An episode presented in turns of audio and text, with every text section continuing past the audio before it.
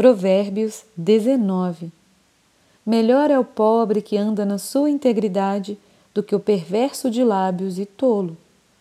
Não é bom proceder sem refletir, e peca quem é precipitado.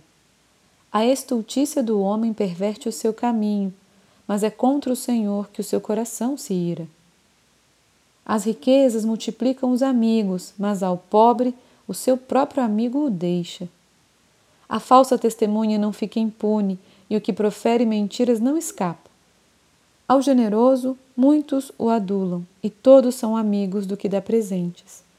Se os irmãos do pobre o aborrecem, quanto mais se afastarão dele os seus amigos. Corre após eles com súplicas, mas não os alcança.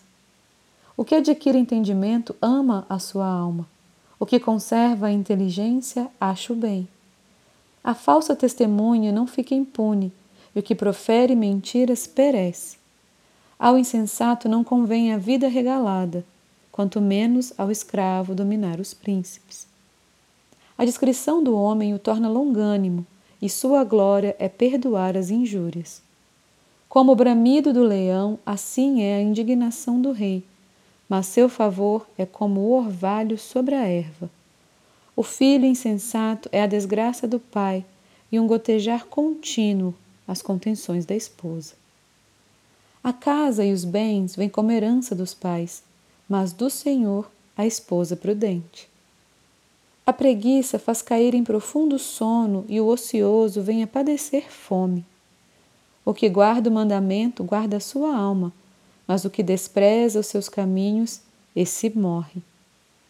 Quem se compadece do pobre ao Senhor empresta, e este lhe paga o seu benefício. Castiga teu filho enquanto há esperança, mas não te cedas a ponto de matá-lo. Homem de grande ira tem de sofrer o dano, porque se tu o livrares, virás ainda a fazê-lo de novo. Ouve o conselho e recebe a instrução para que sejas sábio nos teus dias por vir. Muitos propósitos há no coração do homem, mas o desígnio do Senhor permanecerá. O que torna agradável o homem é a sua misericórdia.